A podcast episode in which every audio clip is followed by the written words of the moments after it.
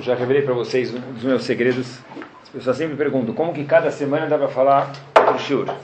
Então eu falo que eu não sei, que a Shem sempre ajuda. Mas parte da nossa estaduta aqui, do nosso esforço, é que tem uma pasta para cada assunto, separado do assunto que eu acho que é interessante. E aí, já que vocês têm ótima memória, porque uma vez eu repeti uma coisa, vocês me lembraram, então percebi que nunca mais posso fazer isso. Então eu ando com uma caneta e um papel. Cada vez que eu tenho alguma ideia, eu jogo lá e depois coloco naquela pastinha. Só que depois que eu uso algum assunto para algum shiur, então imediatamente, para não ter a tentação de usar ele de novo, eu dirijo ele para a Gnizan. Só que tem um papel que eu não consigo jogar ele na Gnizan, então vocês me permitam, se eu já falei ele alguma vez, se vocês vão lembrar, eu vou repetir ele daqui um segundo, mas é só um, um knit assim do shiur, só um pedacinho do shiur. Então, uma vez aconteceu, já acontecido com vocês milhares de vezes isso. A pessoa sai de casa, aí ele volta porque ele lembra que ele esqueceu alguma coisa. Só que aí toca o telefone, ele fala no telefone, aí ele desce de novo na garagem e fala, mas por que eu subi de novo em casa? Ele lembra que, ah, eu subi para pegar um papel, acabei atendendo o telefone e nem peguei o papel. Então, na verdade, Ramin falou para a gente que a mesma coisa talvez possa acontecer com a gente no Lamazé. Ele vem aqui, atende um telefone, chega nesse mundo, vai atender o telefone. Puxa, para que eu vim fazer aqui mesmo? E tem coisas que são muito importantes que a gente não pode esquecer. Sabe que nada é por acaso, ou pelo menos que não, não virou por acaso. Tinha um, uma coisinha na parede da minha casa, então veio o. o eu pedi para uma pessoa lá, então ele falou: Olha, eu vou mandar meu pedreiro para quebrar sua parede. Então, o cara foi embora, o pedreiro, aqui é o pedreiro, um senhor Hazid, não tem muito conhecimento. Então ele falou, o moço pegou um lápis, marcou que era para quebrar. Então o pedreiro começou a quebrar, trac, trac, trac, eu não entendo nada, só via poeira. De repente eu vi, ele estava com uma serralheira lá. Aí eu falei, o que, que o senhor está fazendo? Não, pediram para quebrar e tem um ferro aqui no meio, eu estou cortando o ferro. Só que o que, que era aquele ferro? É, não, não era um cano. Não, não era um cano de gás, não tão ruim assim. O ferro era, como chama, o pilar, não pilar, uma, da, uma das vinas da, vigas da coluna da casa. Eu falei, não, isso aqui você não pode, né? Hawadia, onde você vai fazer? Então, bom, ele, ele acabou cortando um, mas de ontem para hoje a casa não caiu. Então, ele falou que uma, um só não faz mal. Então, pessoal, o, negócio, é, o ponto é o seguinte, o ponto é que muitas vezes na vida da gente tem, algum, algum, tem algumas vigas assim que a gente não pode mexer nelas e tem coisas que são importantes. Quando a gente vem no Lamazé, a gente vai atender um telefone e fala, puxa, mas para que, que eu vim para cá mesmo? Rafam fala o seguinte, esse é o papel que eu não consigo jogar fora, pessoal, do Shur. Rafam, é, que era Rosh de Toravadat, pessoa gigante, ele falou que é o seguinte, ele andava com uma das uma, um papelzinho ele andava no bolso. Hoje em dia se anda com palmo, e o palmo já elimina muitos papéis. Mas Rafa não tinha palmo, ele andava com um papelzinho no bolso. Caderneta. Era menos que caderneta, era um papelzinho, pessoal, era um lembrete. Esse lembrete era uma frase pequena que o Gaon Mevilna disse no livro dele, Even Shleman. O Gaon Mevilna dizia o seguinte: o principal objetivo do homem no Olamazé é fazer o quê? Consertar as midot dele. Midot, que eu falar a palavra midot daqui para frente, são as características, os traços pessoais da pessoa. Disse o Golmevil lá, dar o trabalho, o serviço que a pessoa precisa direcionar o barco dele nesse mundo, são as midot que a pessoa tem. E quando 18 meses antes do Rav falecer, exatamente um ano e meio, ele falou: Olha, eu, andei nos últimos anos com esse papel no bolso, e cada vez que eu olhava para esse papel e lia a mensagem do Golme Vilna, isso me dava mais força para revitalizar e lembrar o que a gente está fazendo nesse Olamazé. Então eu falei: Olha, se o ponto, se o Rafam, famoso Rosh de Toravadat, precisou andar com esse papel, então vale a pena a gente dedicar um shur para isso. De novo, como Vilna disse, avodar o serviço, o trabalho, o empenho da pessoa no Olamazé tem que ser o quê? Trabalhar sobre as midot, as características pessoais da pessoa, cada um do ser humano. Meu Rosh sempre me falava uma coisa, olha, sempre que você lê a Torá, dou crédito inteiro para ele, disso para ele, sempre que você lê a Torá, leva ela a sério. Se está escrito uma coisa e você tem uma pergunta, não enrola. Se você não sabe responder, fala não sei responder. Mas nunca distorce a Torá, porque se a Kadosh Baruch falou isso, não enrola, não faz disso uma história de criança, porque a Torá foi dada para adultos também. Então ele falou: olha, para você tentar entender melhor a Torá, tenta viver o cenário. E comecei a pensar num cenário, pessoal, interessantíssimo. Qual o maior pecado que a gente sabe que mais bravo, mais grotesco, mais peso pesado que teve? Extra large. Na Torá. Qual o maior pecado que já teve, a gente sabe? Re... Muito bem, a Rodazará, a idolatria, mas é o Retaegel, o bezerro de ouro, fantástico. Se não tivesse, só para a gente ter uma ideia de quanto grave ele foi, se não tivesse o, o pecado do bezerro de ouro ou Retaegel, que é a mesma coisa, nunca ia ter Hurban Betamigdash, não ia ter destruição do templo. Por quê? Não ia ter de chavear, porque está escrito que se a gente não pecasse no bezerro de ouro, a gente ia entrar direto em Israel, Moshe Rabbeinu ia construir o Betamigdash, e se Moshe Rabbeinu construísse, pronto, ninguém nunca mais ia ser capaz de destruir. Então, na verdade, quando começou a destruição do Betamigdash, foi por causa do Retaegel. Shabeav, por causa do Retaegel. Em consequência, inquisições, cruzadas, tudo isso que aconteceu foi por causa do Retaegel. Eles tinham de entrar em Israel e acabou. A jornada do mundo já está estacionar por lá. Então, na verdade, olha que interessante, pessoal. Se não fosse o Retaegel, muita coisa ia ter mudado. Olha que interessante, tem uma curiosidade ainda. A Gemara conta para gente que na outorga da Torá foram dadas as primeiras luchot. Moshe Rabbeinu quebrou as primeiras por causa do Retaegel e posteriormente entregou as segundas. Essas primeiras luchot tinham uma, uma característica que as segundas não tinham mais. Qual? Elas eram quase iguais, exceto uma palavra, mas as primeiras luchot tinham uma característica que quando se escutou elas nunca mais se esquecia. Se a gente ficasse com as primeiras luchot e a Torá das primeiras luchot, o que eu estudei hoje, nunca na minha vida eu vou esquecer. Diferente do que hoje. Hoje a gente precisa estudar talvez 30 vezes a mesma coisa e ainda assim talvez vai esquecer. Quer dizer, esquecimento não ia haver. Hurban Betamigdash não ia haver. Inquisição não ia haver. Tudo isso aconteceu por causa do Reta Egel. E o que, que a Torá incrimina a gente do Reta Egel? Quando Hashem vai olhar para a gente e fala, vocês fizeram Reta Egel e portanto, X, qual que é esse X que Hashem incrimina a gente por causa do Reta Egel? A Torá falou uma coisa que eu vou mostrar, vou deixar vocês em suspense alguns minutos, mas é algo que é fenomenal, pessoal, que a Torá, quando incrimina o Retaeg, ela aponta para uma coisa que está explícito na Torá e às vezes a gente passa desapercebido. Eu falo para vocês daqui a alguns minutos. Antes de a gente chegar nessa resposta e mostrar o que a Torá quis dizer e qual é o ponto grave do Retaegel, tem um Mishnah em Pirkei Avot muito interessante. Perek Hei Mishnah Chavbet. Kol mi sheyesh shloshat varim halalu umitamidav shel Avram Avinu. Toda pessoa que tiver três pontos A, B e C, a gente vai falar agora, esse é um dos discípulos, alunos, ele faz parte do time de Avram Avinu.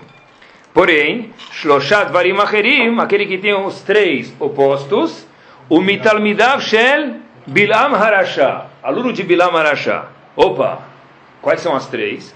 Então, porque a avó diz, Ain Tová, aquele pessoa que sabe olhar para as coisas e não falar, ai, que horrível. Sabe ver um dia falar, é, tá bom, não está tão bom, mas tem coisas boas. Ruach Nemuchá, uma pessoa humilde, Venefesh Shefelá. Nefesh Shefelá é uma pessoa que sabe se misturar com as outras pessoas. Ele não é, eu não consigo sentar perto desse nem daquele. Então, as três virtudes para ser próximo, descendente, vamos dizer, discípulo de Avram Avinu são Ain Tová, ver o lado bom das coisas, ser humilde e poder sentar entre as pessoas. Esse é um aluno de Avram Avinu. Porém, ah, se a pessoa tiver os opostos dessas três, ser pessimista e ter muita gavá, ter orgulho, ele é discípulo, aluno de quem? Bilam Harashá. Pronto. A pergunta que se faz de um milhão aqui, pessoal, de o que vocês quiserem dizer, em qualquer cédula, é o seguinte: Mirosh sempre falava isso, eu repito, leva a Torá a sério. Leva a volta a sério. Eu nunca escutei ninguém falar, olha, qual é a diferença que existe entre um tanque de última geração e um, um Velotrol bandeirante? Puxa, a diferença entre um tanque de última geração e um Velotrol bandeirante? Ninguém vai falar isso. Por quê? Porque nem se compara. Ou mais ainda, pessoal, né, tem agora aquele Boeing novo, entra conta, 800 pessoas? Então, qual a diferença entre um Boeing de última geração e aquele aviãozinho que a gente fazia na aula? A aula estava muito chata, a gente começa a fazer aviãozinho. Então, o Mishnah em Avot não vai falar para a gente, olha, sabe a diferença entre um Boeing de 800, capacidade de 800 pessoas e um avião de papel. Por que, que não fala isso? Porque não dá nem para comparar, eu só preciso mostrar a diferença se dá para comparar. Fala a diferença entre um elefante e um prédio. É, não tem comparação, Bichlal. Porque Avot fez isso. Qual a diferença entre um Boeing e um avião de papel? Qual a diferença entre Avram Avinu e Arashá? Três coisas?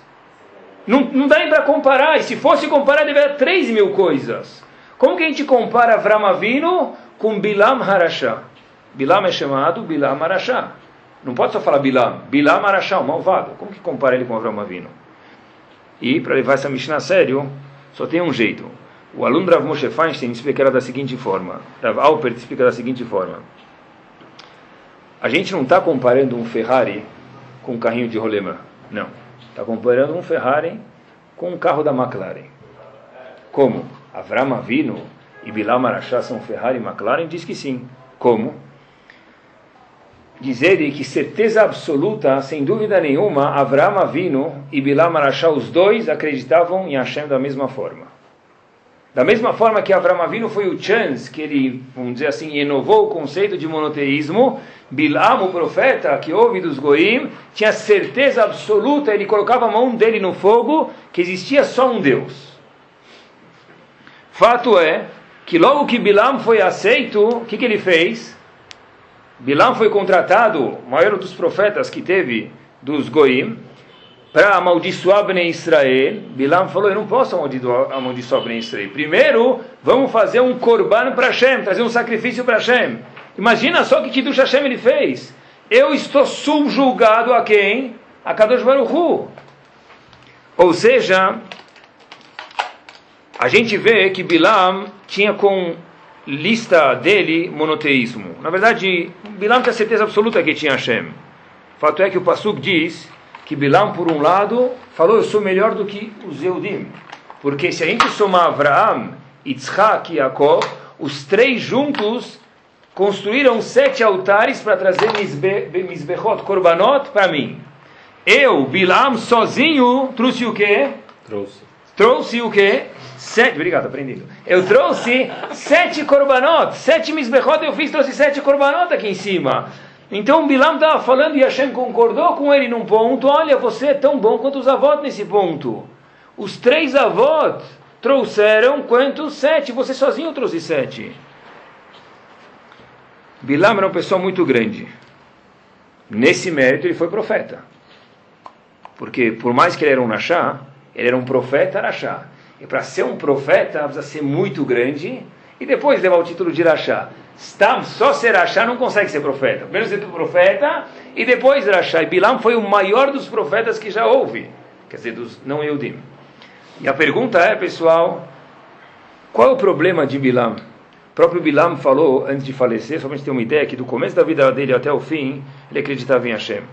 Bilam falou logo antes de falecer, Tamot nafshi mot yesharim. Está escrito em Parashat Balak isso. Eu gostaria de morrer como Yesharim, como aqueles que eram retos, pessoas corretas. Quem são esses? Dizem Rahamim para a gente, os avós. Eu quero morrer como Abraão, Isaac e Jacob. Quer dizer, Bilam acreditava em Hashem. Bilam trouxe Korbanot. Bilam, o que, ele falou? Eu quero morrer no mérito igual que os avós. É que para morrer que nem os avós, by the way, precisa viver que nem os avós. Mas ele sabia o que era certo. Qual foi o problema então de Bilam?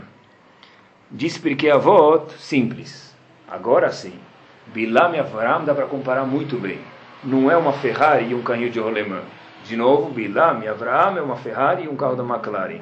Qual a diferença entre Bilam e Avram Avino? Três midot, só isso. Bilam tinha, em vez de Ain Tová, em vez de ser pessimista, otimista, ele era pessimista. Em vez de ser uma pessoa humilde, ele era uma pessoa que tinha o quê? Gavá, orgulho. Ou seja, a pergunta era de novo, como a gente compara um com o outro? Pachut. Como não comparar? Porque Bilam era gigante e Avram Avinu também era gigante. O problema de Bilam, qual que é? Chamado de Rashá, que ele tinha três midot corrompidas, defeituosas e estragadas. Ramin estão falando isso para a gente, que a gente soubesse que se Bilam tivesse consertado essas três características dele, três midot, tanto otimismo e também não tivesse tanta gavá, tanto orgulho, Bilam estaria comparado com Avram Avinu. Não tem como não falar isso, porque essa é a diferença entre o Avram Avinu e Bilam. Se ele tivesse equiparado nesses pontos com Avram Avinu, ele seria igual a Avram Avinu. O problema de Bilam foi Midot. É fantástico, é fenomenal isso, a grandeza da força das midot que elas têm para o bem, ou o contrário, pessoal. Muitas vezes, e é importante, claro que a gente tem atenção em cachuto, em tefilim, daí por diante, mas é bom reforçar, o ponto é quanto é importante que o Di tenha dentro da cabeça dele, dentro da mão dele, no computador dele, quando ele abre de manhã na tela lá no computador, escrito em vez de estar tá um cachorro passeando, sei lá, fundo de tela que ele tenha, Midot. Será que eu, eu cumpro o Torá? Parabéns, ótimo. Mas como estão as minhas Midot? Como que funcionam as minhas Midot? Na verdade, é para isso que eu estou no mundo, Ramin falou para a gente. E essa, esse foi o defeito de Bilam Manachá. Uma pessoa uma vez, eu acho que foi para Afstem, se não me engano, talvez estou falando o nome errado, mas a história foi exatamente assim. Foi para ele e falou, Lamati et kol Eu estudei todo o chás. E o Gadol perguntou para ele, Uma chás limedotcha? E o que, que o chás te ensinou? Você estudou todo o chás, todo o Talmud. A pergunta é o que, que o Talmud te ensinou? O Yehudi, para ele poder andar no caminho da Torá, ele tem que estar com um espelho retrovisor, se a gente for se dizer, a gente dirige com o retrovisor olhando para trás. O retrovisor nosso tem que estar apontado, olhando para trás, como estão as nossas midot. De vez em quando, é por isso que a gente está falando sobre isso hoje, a pessoa voltar e ver como estão as minhas midot. O Rambam fala em Alachot al-Mutorah, Peregdalet al-Achalef. Essa é uma alahá, não é um, uma coisa bonita. Ele fala que essa é a lei, que nem que não pode andar de carro. Em Shabbat, por exemplo, o Rambam diz, ele diz essa alahá. Vechen, Arav Shein Olech Bederech Tová. Um rabino que não anda no caminho certo. Afal Pishechacham Vegadolo, mesmo que ele é um sábio grande erudito. Vechola Am Tzrichimlo, e o povo inteiro precisa dele. Por que precisa dele? Porque não tem outro, diz Rambam. Kola Am Tzrichimlo, não tem mais ninguém para ensinar a Torá. Emitlamdim imenu mutav. É melhor que ele não ensine Torá até que ele se conserte as midot. Só tem um Rav. Acabou. Eu moro na África, em Uganda, eu moro em Tchecoslováquia e só tem um rabino. Só que esse Rav não tem midot boas. Diz o Rambam que fiquem sem Torá. Até que esse Rav conserte suas midot e depois possa transmitir a Torá. Onde a gente vê que, que extremo que Rahamim colocaram no pedestal a importância das midot da pessoa. Rav Dessler fala faz uma observação psicológica muito interessante. No livro dele, Mirtav Melial, Helek Aleph, página 121. Faz a seguinte observação. A pessoa só se envolve, pessoal, e talvez por isso que Midot é muito importante, a pessoa só se envolve, ela só pensa sobre uma coisa que ele tem interesse. Repito, a pessoa só se envolve, só gasta as energias sobre uma coisa que ele tem interesse, bom ou contrário. Ele diz o seguinte: o ratzon, a vontade, é o primeiro passo. E logo depois a pessoa começa a pensar sobre isso, não o contrário. Primeiro eu tenho uma vontade de fazer alguma coisa. Se eu tenho vontade de fazer alguma coisa, eu penso sobre isso. E não, diz ele, olha que interessante, psicologicamente, não que eu penso, e já que eu estou pensando em matar, eu tenho vontade de matar, por exemplo. Já que eu estou pensando em ficar rico, eu vou trabalhar. Pelo contrário, eu quero primeiro ficar rico, eu quero primeiro ser uma pessoa bem-sucedida, eu quero primeiro estudar, e portanto eu começo a trabalhar minha cabeça, o quê? Como fazer isso? Não é o pensamento e depois o plano, sempre funciona assim, diz ele, é o plano e depois o pensamento. Por que, que é importante as midot? Muito simples, pessoal. Porque se sempre eu, eu se eu não me interesso, vamos dizer, por piada de português, um exemplo bom, vai. Eu estou escutando, tem uma festa eu vejo que tem uma rodinha lá, estão contando piada de português. Eu não vou gastar nem 10 segundos sobre isso. Eu só vou colocar o ouvido para escutar um bom Lachonará se eu sou uma pessoa que gosta de Lachonará. Só vou colocar o ouvido para escutar uma boa piada e me divertir se eu gosto de piada. Uma boa dica de negócio, se é isso que me interessa. Primeiro o meu interesse e nisso eu coloco o meu envolvimento, o meu pensamento. Diz Rav Dessler, por isso que talvez seja importante as midot. As midot são, que são o que fazem que a pessoa tenha vontade de esbracar para lá. No momento que a pessoa tem midot tortas, a cabeça dele, o pensamento dele, as vontades dele, as ações dele vão estar completamente o quê? Tortas. A gente vê isso no dia a dia. A gente conhece pessoas assim, assado, pessoal. Não é que a pessoa erra e por conseguinte tem midot ruins. Primeiro a pessoa tem midot ruins, isso faz com que ele erre. Repito, não é que a pessoa ele fez tantas coisas ruins, isso gerou midot raot. A Torá diz o contrário. Pelo fato que você, Reuven, tem midot ruins, isso faz com que você se comporte de uma forma errada. Por exemplo, uma pessoa que ele é gigante em Torá, como diz o Rambam, se ele tem midot raot, alguém fala para ele, julgue esse caso. Vem julgar esse caso. Quem deve dinheiro para quem? Pronto. Ele sabe toda a lahá. Se ele tem uma certa gavá, orgulho, quem ele vai fazer ganhar? A pessoa mais mais rica. Pronto. Onde que as midot deturbam a pessoa, a pessoa não consegue nem pensar mais. Por isso que é tão importante as midot da pessoa, pessoal. Mas se a pessoa nasce com as midot? Boa. Cada pessoa nasce, fantástica observação, cada pessoa nasce com midot diferentes. Alguns de nós têm mais tendência para ser orgulhoso, outro para ter ser humilde, outro para ficar nervoso, outro para ser tranquilo. Cada um dentro do campo de futebol dele, do jogo dele, tem aquelas midot para melhorar. Quer dizer que se eu sou calmo, por exemplo, e esse indivíduo não é calmo, não quer dizer que eu sou melhor que ele, porque talvez essa é minha natureza e meu desafio, a minha brincadeira, o legal da minha vida está em consertar as midot que para mim não são boas. Olhem que interessante, pessoal. Sim. Que é mais difícil você estudar o chassi inteiro numa noite do que mudar uma midá sua. Ao contrário, é mais difícil mudar É, uma mudar uma midá Isso, isso. É isso mesmo. Por isso que a gente está falando de shiur. Quer dizer, o cara Para mim falam que é mais difícil mudar uma midá, mas não é por isso que a gente não vai tentar. É mais difícil mudar uma midá do que terminar alguns tratados de, do Talmud. Porque é difícil mesmo. Mas eu estou querendo apontar quanto que isso é importante, pessoal. Olhem que interessante. Está escrito, por exemplo, a gente sabe sobre Migdal Bavel, a torre de Bavel. Né? A gente falou que de lá que saiu 70 línguas. Até lá todo mundo só falava Ibris, hebraico. Né? Está escrito. Parashat Noach está escrito o seguinte: Vayered Hashem lirot etair vet amigdal asher banu bnei Adam. Hashem desceu, falou: o que, que é isso? Estão construindo uma torre para subir e lutar contra mim? Rashi fica muito bravo com esse passuk. O passuk diz: Asher banu bnei Adam. Foram ver, Hashem foi investigar o que aconteceu. A torre que quem construiu? Bnei Adam, filhos do homem. Rashi, eu não falo isso, mas Rashi diz. Bnei Adam, Velo Bnei Hamor. Claro que é Bnei Adam. Filho de quem? Então, do elefante? Quem construiu a torre de Babel? Filhos do homem. Puxa, eu pensei que era filho do, do jacaré, diz Rashi. O que, que a Torá veio me dizer que Hashem veio gastar palavras, falar que filho de pessoas? Por quê? Eu ia pensar que ele é filho de quem? De um animal? Claro que não. Diz Rashi, não. Bnei Adam, filhos de Adam, não de homem. Adam, sabe que Adam estou me referindo? Adam Harishon. Mas como? Eles não são filhos de Adam Harishon, são tataranetos. é dele. Isso. Então Rashi fala, a Torá está querendo aqui colocar na mira da gente alguma coisa de Adam Harishon, que existe uma ligação entre Adam Harishon e as pessoas que construíram a Torre de Babel. Qual a ligação? Olha que fantástico.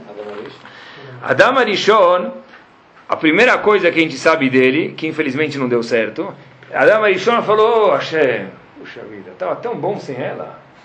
Aisha Asher Natata Imadi, eu pequei? Quem construiu ela? Quem que criou ela? Eu fui dormir, fui cochilar, comi junto, fui cochilar, acordei, tinha uma mulher do meu lado, você tirou ela de mim. E ela que me fez pecar, não é minha culpa. Hashem falou, ah é? Eu criei ela para o teu bem, você fala assim? Você é chamado o quê? Kafui Tová, ingrato. Ramim falam para a gente, por isso que está escrito Benei Adam. Torre de Babel, qual que é o problema? Hashem falou, eu vou descer ver, e por isso que Hashem ficou bravo, a ir ver a Migdal, a torre e a cidade, Asher Banu Bnei Adam, que as pessoas construíram. Irashi explicou para a gente mais uma vez, Adam em relação à ingratidão do Adam Arishon. O que, que Hashem está criticando a gente, pessoal? Hashem criticou eles, olha que fantástico. Tem que acabar o logo.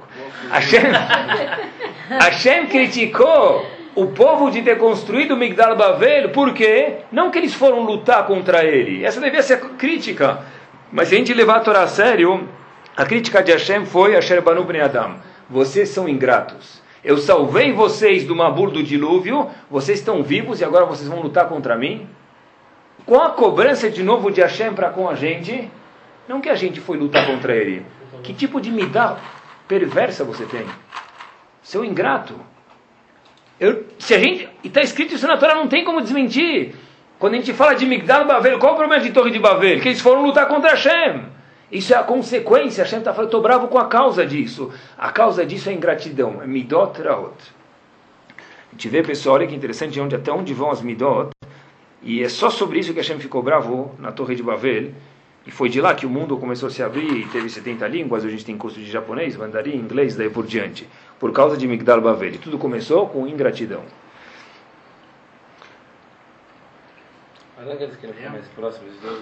Não, eles queriam lutar contra Hashem. Está escrito. Pessoal, olha que interessante. Uma pessoa, por exemplo, conforme ele enxerga as coisas, assim ele age. A gente já falou e vou repetir. Por exemplo, um exemplo bem mais simples. Né? Não sei se tem direto com Midot, mas é só para ficar mais claro para a gente. Uma pessoa que tem uma boa autoestima. Falam para ele, olha, quem tem coragem de fazer isso, dá um passo à frente. Se a gente fizer isso numa classe, 95% das pessoas não passam para trás, quem fica no lugar, a gente vai achar que ele deu passo para frente. Não é? Quem tem coragem para falar frente de todo mundo, vai para frente. Tem que ter, dá medo.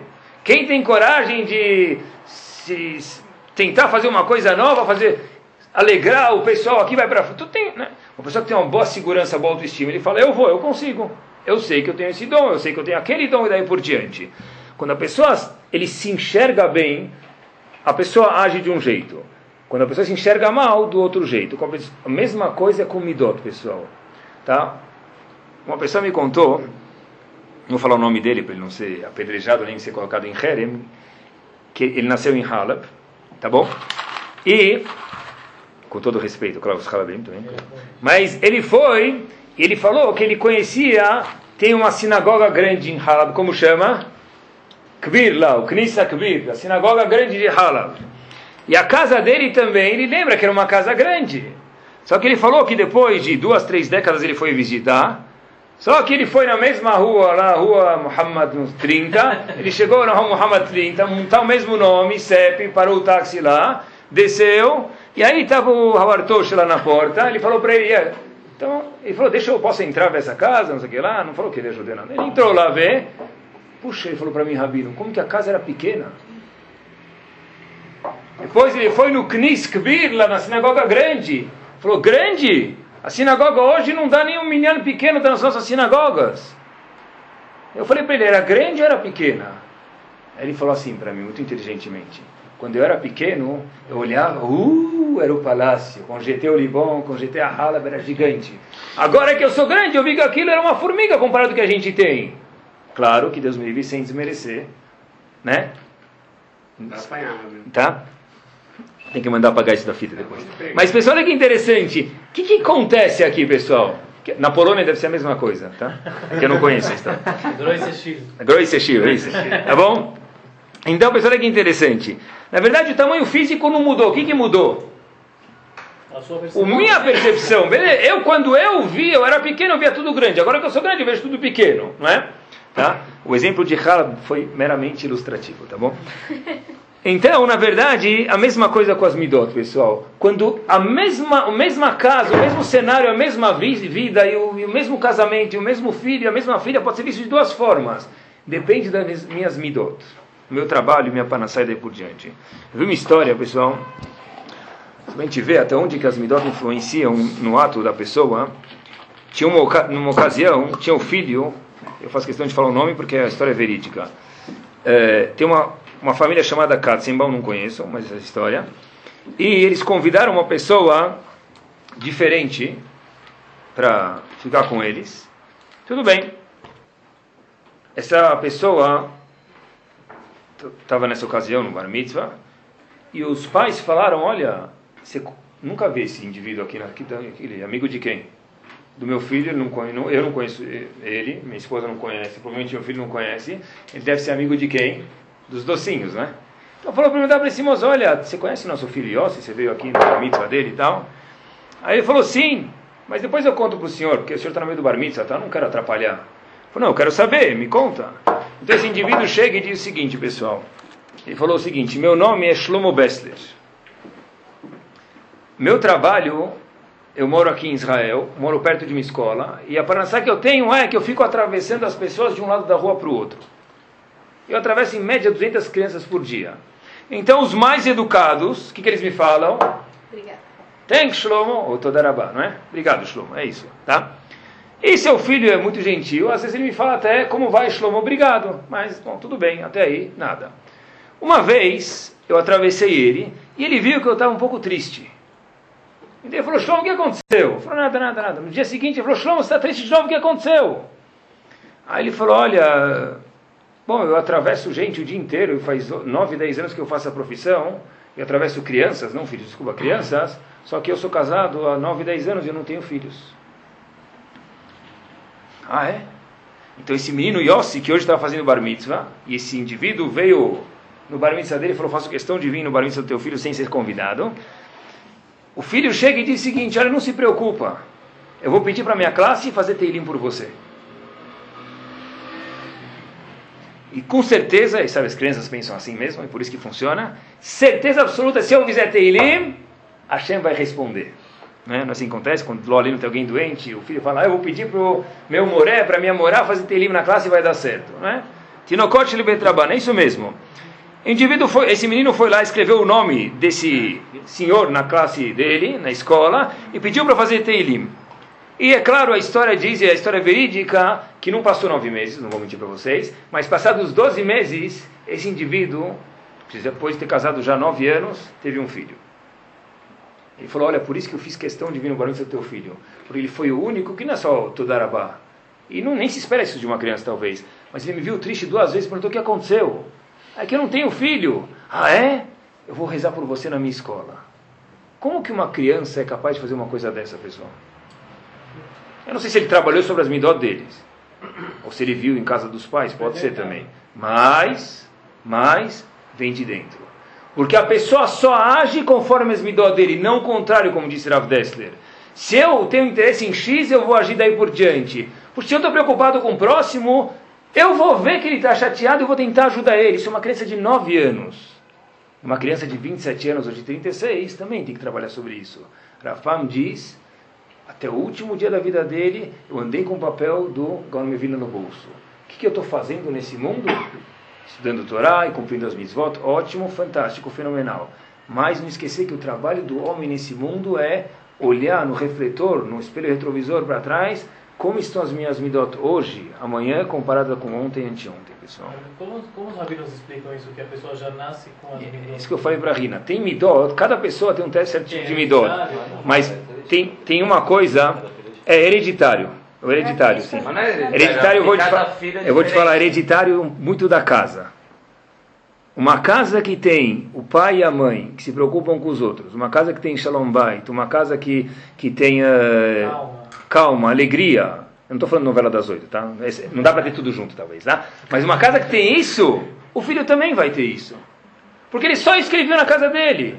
Se ele, se ele nunca viu o, sei lá, todo mundo bravo, então ele não sabe o que é ficar bravo exatamente. Quando vê, ele acha que o incrível Hulk está na frente, ele se assusta, porque não é normal para ele. Esse, não é? Então, algumas midot são naturais, só que muitas delas a gente cheira no ar, tá bom? Tem uma Gemara, pessoal, que li ela, eu não vou mentir para você, acho que dez vezes. Não vou ler aqui dez vezes, vou ler uma.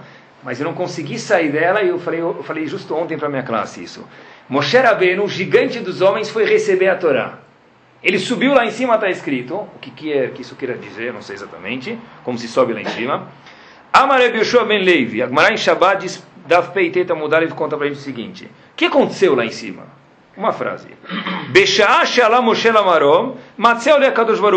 Ele achou Hashem, ele encontrou que Hashem estava escrevendo o Sefer Torah, para dar para Bnei Israel.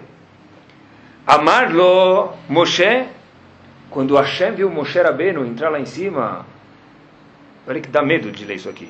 En shalom beirach, Moshe Rabbeinu, ninguém fala oi lá embaixo? Como que você entrou aqui no Shamaim e não me falou oi? Eu repito, de quem está falando? Zezinho?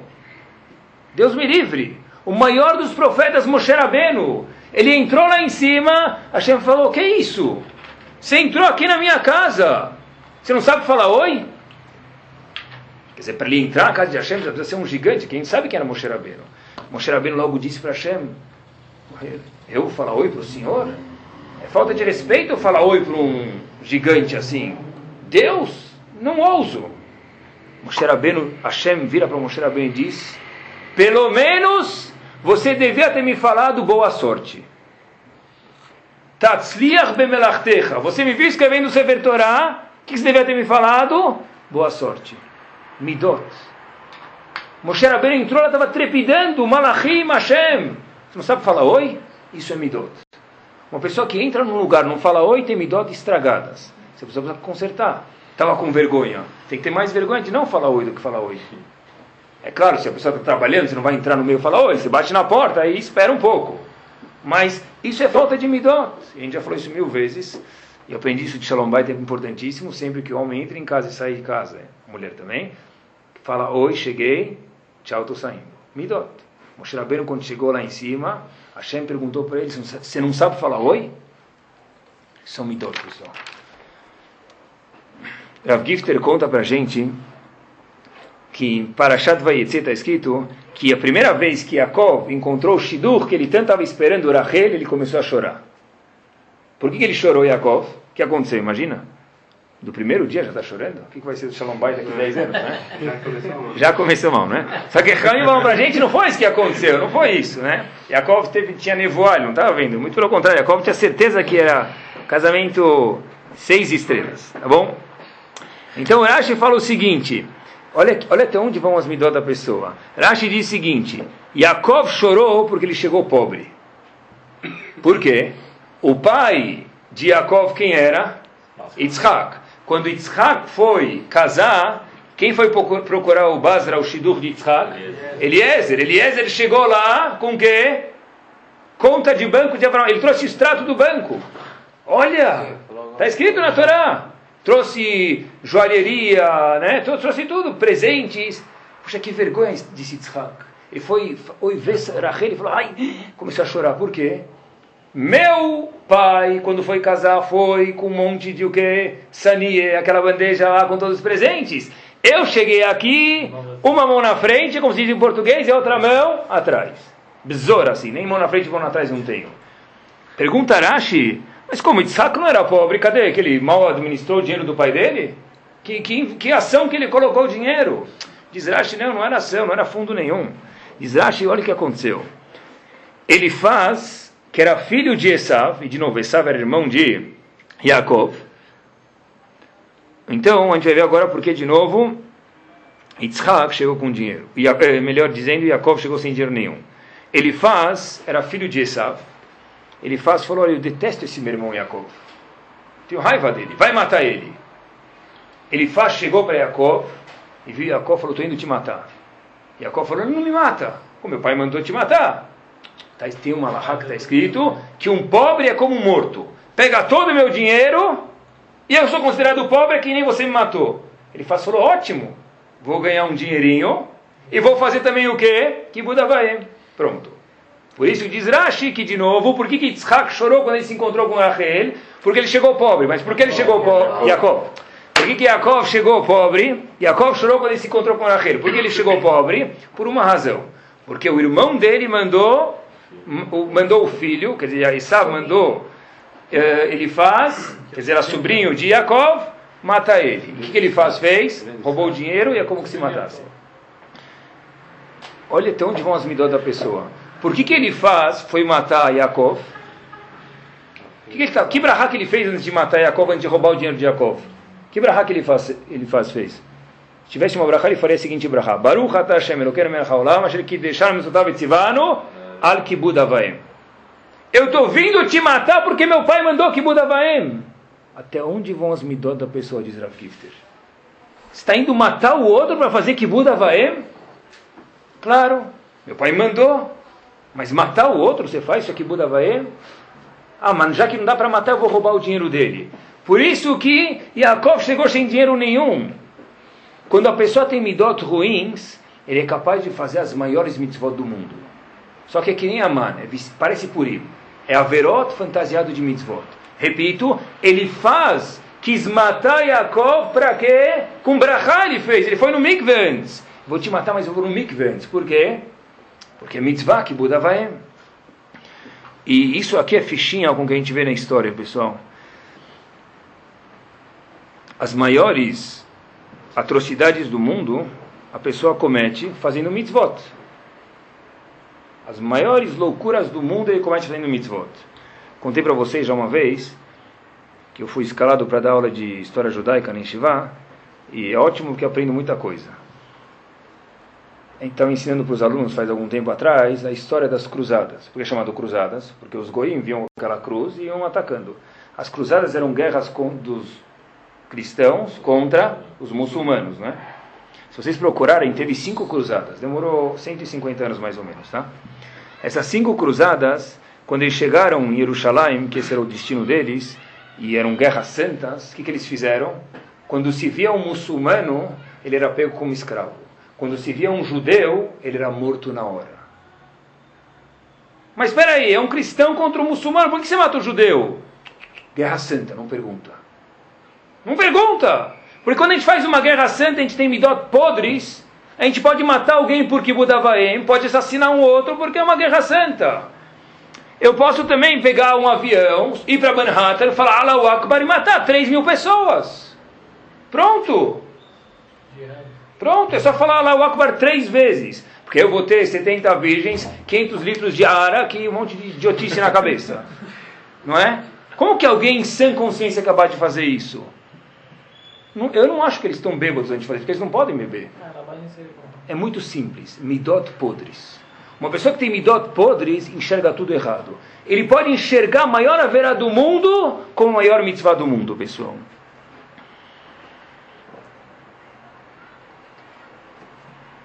Aconteceu, eu vi um cenário, eu falo para vocês que eu fiquei, eu não consegui dormir aquela noite, vocês podem perguntar para minha esposa. Eu não deixei ela acordar a noite inteira, mas parte eu deixei de algum jeito parou na minha mão, no, no meu, meu ouvido, que tinha um aluno, que eu acho que é a coisa mais triste que pode haver no mundo, eu acho que não sei se existe uma coisa mais triste no mundo do que isso, que os pais estão no caminho da Torá e o menino não quer saber nada do mundo de Torá, nada. Então eu perguntei para alguma pessoa que conhecia esse menino, por que que ele, Reuven, vamos dizer, tá bom, saiu do caminho da Torá. Se os pais são religiosos, então o que aconteceu? Tá? Felizmente a história não é incomum, tá? tem centenas de casos. O caso daquele menino foi, e o menino contou para essa pessoa, essa pessoa me contou, o seguinte: ele estudava num lugar, vamos dizer, escola Aleph, vamos inventar o nome, tá bom? Não é no Brasil. Escola Aleph. E nessa escola Aleph, ele dormia lá, e ele tinha muita dificuldade de acordar para reza. Então, Leshem Yehud Kutshah Berichu Shchinte, Mikve Baruch Hashem Elokeinu Melech Haolam Hashem Kideshanu Tavet Tzivanu Leit Parel Shaharit, a pessoa que acorda jogou um copo d'água na cara dele. Ele falou, já vim te acordar dez vezes, você não acorda, jogou um copo d'água na cara dele. Diz que o menino levantou aquele dia e falou o seguinte, olha, se é assim que você quer que eu cumpra a Torá, eu prometo para você que eu nunca mais vou fazer nenhuma mitzvah. E eu vi esse menino, é triste, pessoal. Eu nunca mais faço nenhuma mitzvah. Eu me recuso a colocar tefilim. As coisas que a gente acha mais bobas, mais, mais simples, eu não faço também. Por quê? A pessoa que foi acordar ele, eu não sei, não estou julgando Deus me livre, mas vamos inventar o caso, e aconteceu esse cenário de uma pessoa, que, que quando foi acordar, o que, que pensou? Eu estou indo fazer uma mitzvah. Qual foi a consequência? Matou a pessoa. Aquele caso podemos julgar? Não, a gente não pode julgar ninguém, mas a gente pode se julgar e falar: olha, se a pessoa tem midot corrompidas, ele pode fazer da maior haverá do mundo parecer a maior mitzvah, pessoal. Aborto há anos atrás em Nova York, aborto era, aborto era a maior haverá que existia. Shfichut damim, assassinato. Hoje em dia é uma mitzvah fazer aborto em Nova York. Tudo depende do meu ponto de vista.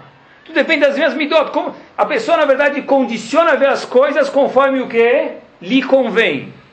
E se é assim, se, eu, se é como me convém eu tenho midot ruins, eu posso destruir o mundo inteiro por causa disso. E pior de tudo não é destruir o mundo. O pior é achar que eu estou indo fazer a melhor coisa do mundo. E quem falar diferente, coitado, ele que é bobo. Allahu Akbar, vamos matar todo mundo, é a maior mitzvah.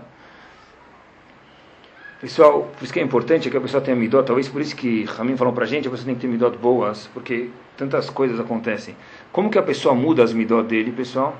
Ramin falou pra gente que tem um, de, um jeito. Que a pessoa tem que parar e pensar sobre isso, é o que a gente está fazendo hoje à noite. Para isso que eu vim no mundo, parar, gastar alguns minutos e falar, puxa, é verdade. Se Midot é tão importante, como que eu mudo elas? Pensando sobre isso. Rav Shach, quando ele era de idade já, tinha uma tinha coisa já que ele não podia fazer nem Shiva, ele não vinha. Mas tinha um ceder que ele nunca perdia nem Shiva. Ceder é um horário de estudo, é o ceder Mussar. Que ele sentava e estudava 20 minutos, meia hora de Mussar. Olha, Midot, tão boas, não estão, apesar que ele já não sei o que tinha para melhorar, mas todo mundo tem que melhorar. Parar algum tempo, olha, o que, que eu estou fazendo aqui? Eu vim atender o telefone e subir em casa. Será que eu fiz o que tinha que fazer? Será que eu vi o que é minha fundação? E quanto mais jovem, melhor. Baruch Hashem, aqui está todo mundo jovem. Se a gente for pegar, talvez eu ensine um exemplo, um pouco de argila, né? Hoje em dia, no aniversário de criança, não tem mais argila. Antigamente, ah, tem argila hoje? Não, acabou. Hoje é palm, né? Palm, é, notebook, mas tudo bem. Cabeleireiro e daí por diante. Mas, há mil anos atrás, quando a gente morava em Halab também, era argila, lembram? Então, argila, até ficar duro, é fácil mudar. Quando ficou duro, dá, mas é muito mais difícil. A gente ainda não chegou nos, na parte dura, a gente está jovem, Baruch Hashem. Então, quanto a gente está ainda para mudar, quanto mais vai ficando velho, pessoal, é mais difícil de mudar. Ravam falou que tem três pontos principais para o ser humano trabalhar: Midot, Midot e Midot. Esses são os três pontos que a pessoa vai trabalhar. Midot, Midot e Midot, pessoal. A Gumara fala um marido que ele é duro demais, ele faz três averot sem saber.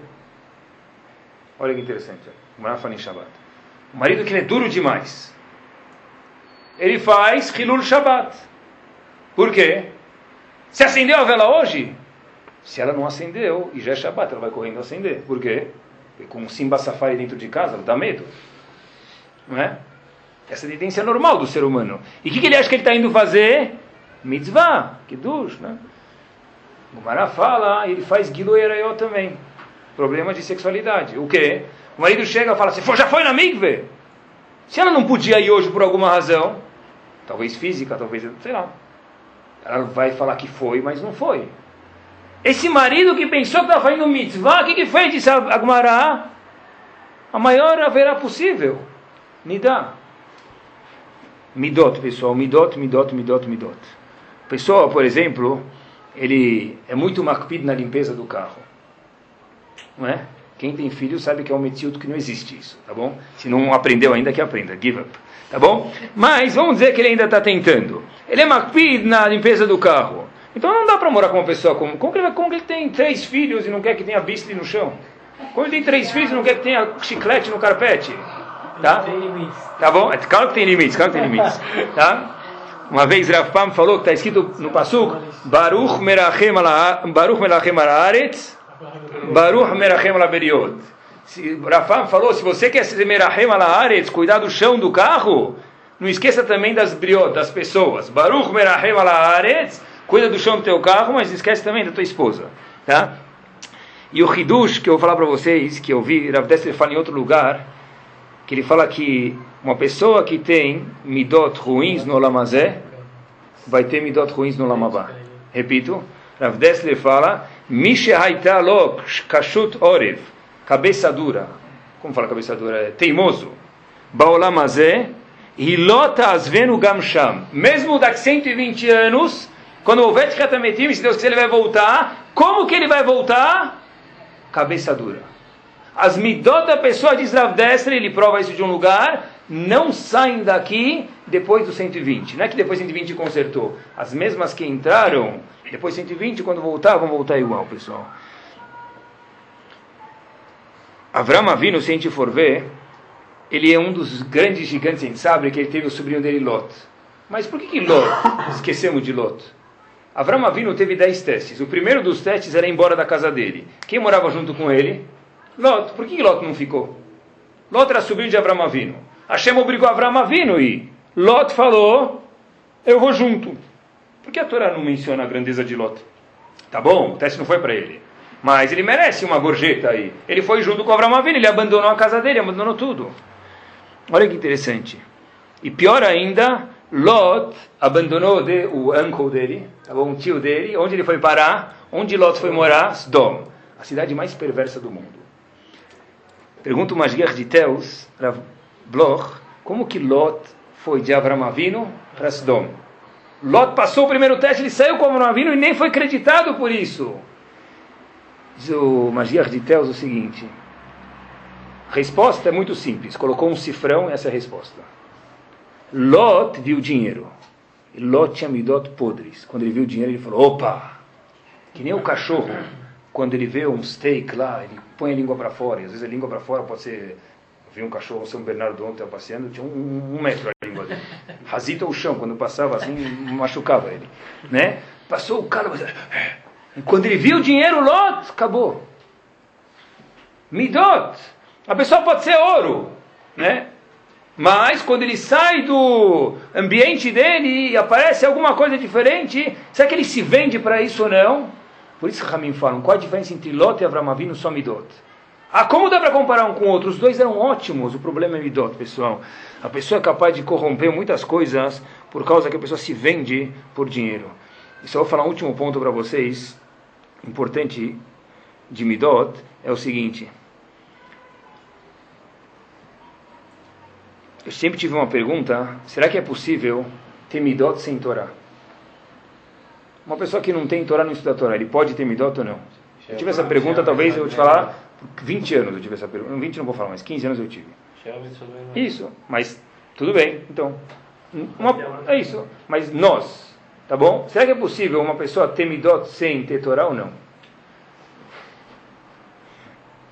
A resposta é simples, pessoal. Midó do jeito que a Torá quer é impossível. O que quer dizer isso? O que quer dizer midá? Midá, a palavra midá em hebraico quer dizer o quê? Medida. Midot, não adianta só ter midot, ele fazer chesed. Tem que fazer chesed, a gente falou o shur passado, faz dois shurim como? Na medida certa, do jeito que a Torá quer. Não adianta a pessoa só ser o quê? Calmo. Tem horas que a pessoa precisa ser um pouco mais enérgica. Não, adianta a pessoa ser enérgica, tem horas que a gente tem que ser mais o quê? Calma. Para mim saber quando utilizar cada midá, o que eu preciso fazer? Olhar na Torá. Não, quer dizer, a pessoa, ele é ótimo, ele é, ele é uma pessoa muito tranquila. O filho dele foi lá, é, se meteu em droga, saiu com pessoas ruins. Ele é uma pessoa tranquila. Habibi, Aleta, não faz isso de novo. Beijo. Não, tem horas que tem que ser mais enérgico. E tem horas que não tem que ser enérgico.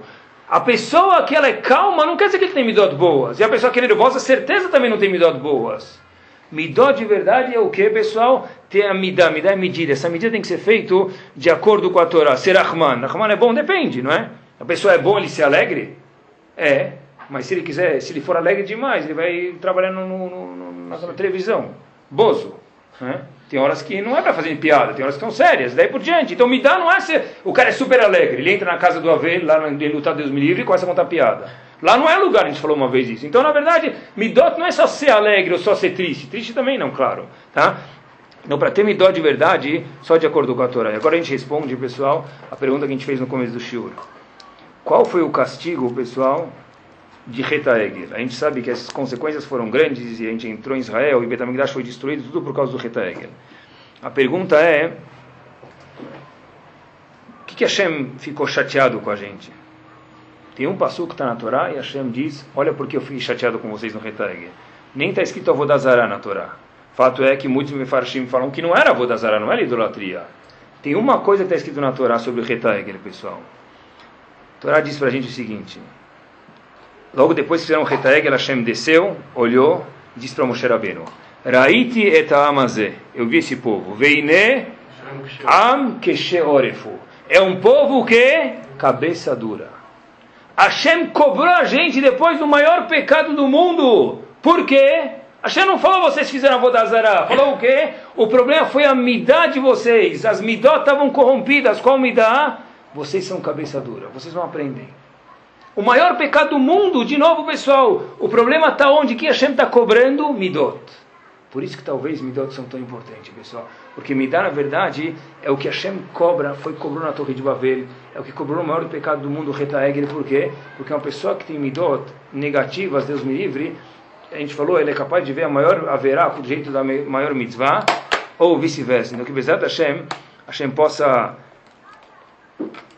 possibilitar, ele possibilita que a gente mude nossas Midot, mas a gente precisa pensar sobre isso, pessoal, que a máquina de foto ela é capaz de fotografar tudo, menos quem?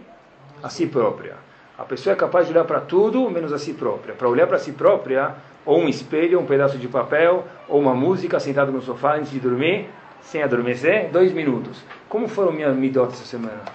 Como eu estou comparado com a semana passada ou o mês passado? Que Hashem, Hashem ajude que nós melhoramos nossa midá, e aí Hashem possa falar para a gente, olha essa pessoa assim, Baruch Hashem, dá orgulho, ele fez o que a, a função pela qual ele foi criado no Lamazé. Baruch.